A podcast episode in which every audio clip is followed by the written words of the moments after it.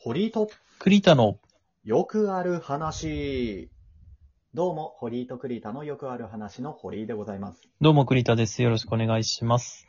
よろしくお願いいたします。最近漫画を買いまして、ちょっとこれおすすめなんですけれども、うん。えーそのビスクドールは恋をするっていう作品があるんですけど、うわ栗田君は知ってます？全く聞いたことがない。おお、これね、ヤングガンガンで連載、現現在連、もう絶賛連載中の作品なんですけれども、ビスクドールってこれ当て字、当て字というか、あの、振り仮名がビスクドールって振ってあって、うん。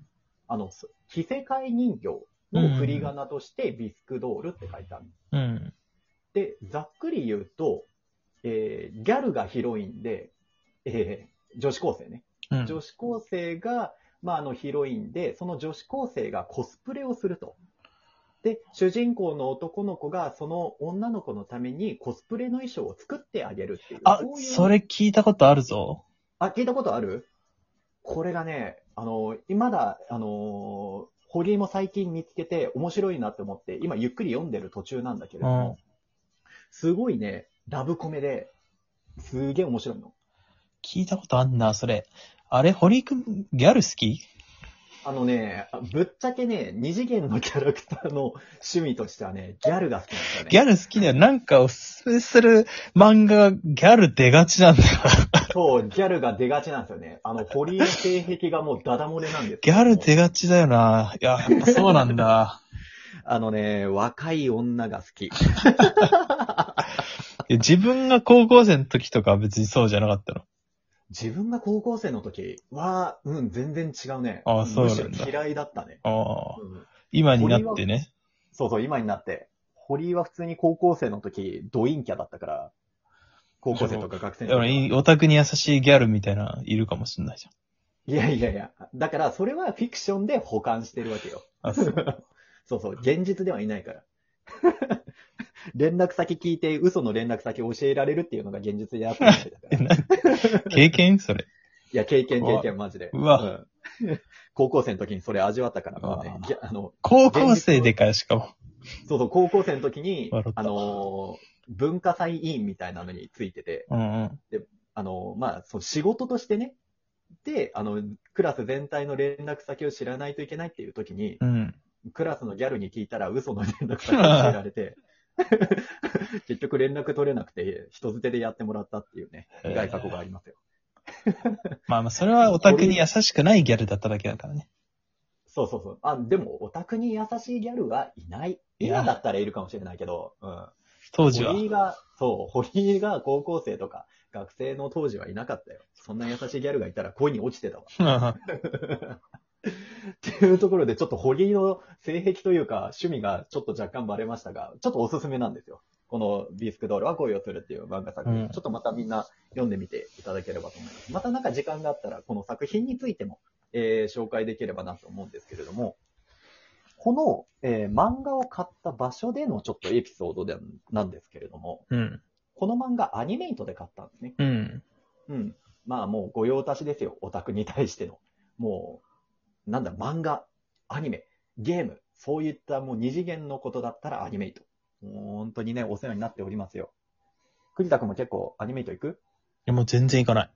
あ、全然行かない。うん、昔は行ってたけどね、高、うん中高とか、高校生かな、時は行ってたけど、今はもう大体通販で買っちゃうから。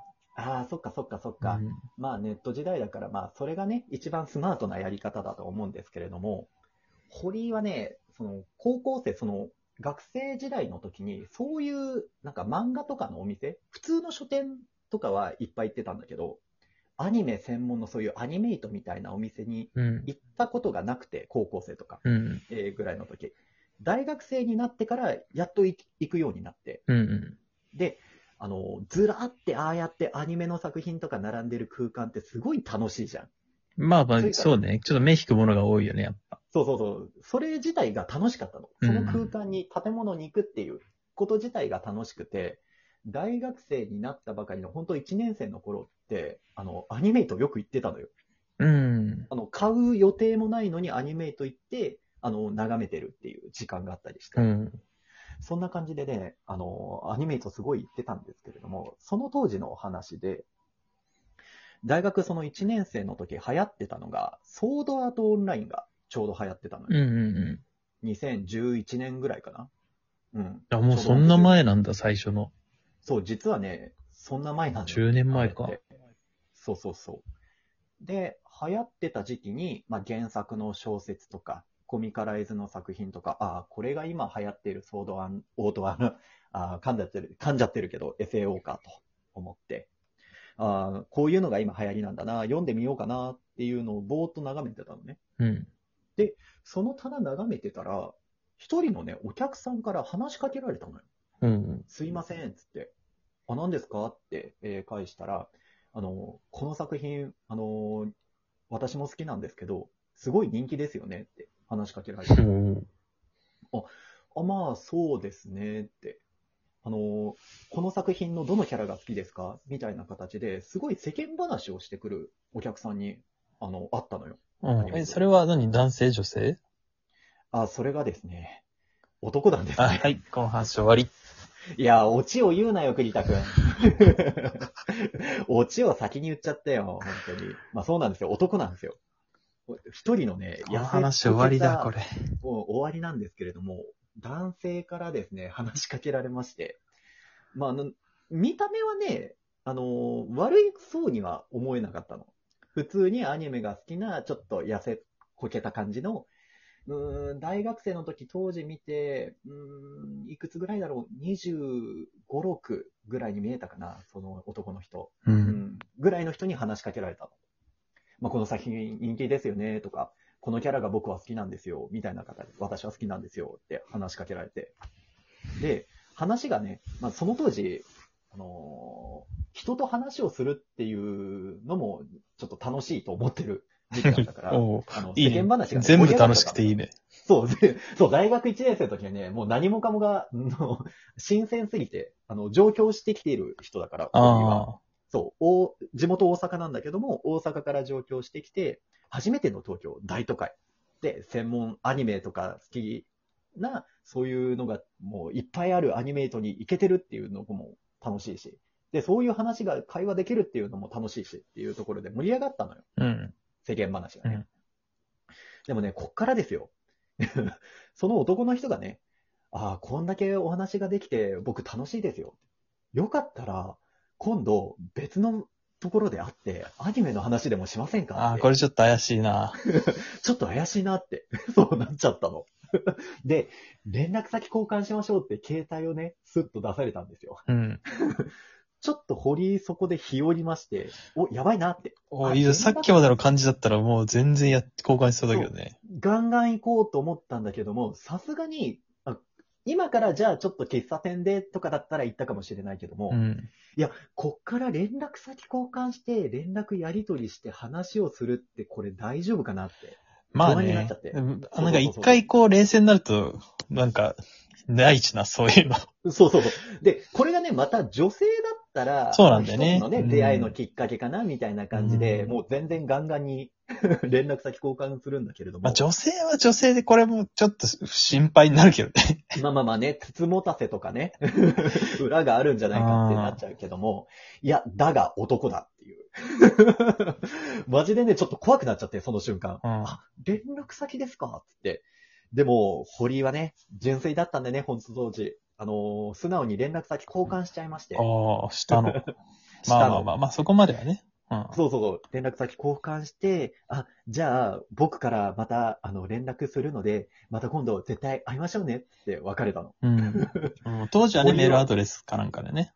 そうそう、メールアドレスと、あと、なんだろう、プロ、えー当時持ってたのがガラケーで、うん。で、赤外線で、連絡先を交換できるみたいな機能がついてる古い携帯をまだあったね、あた。ったね。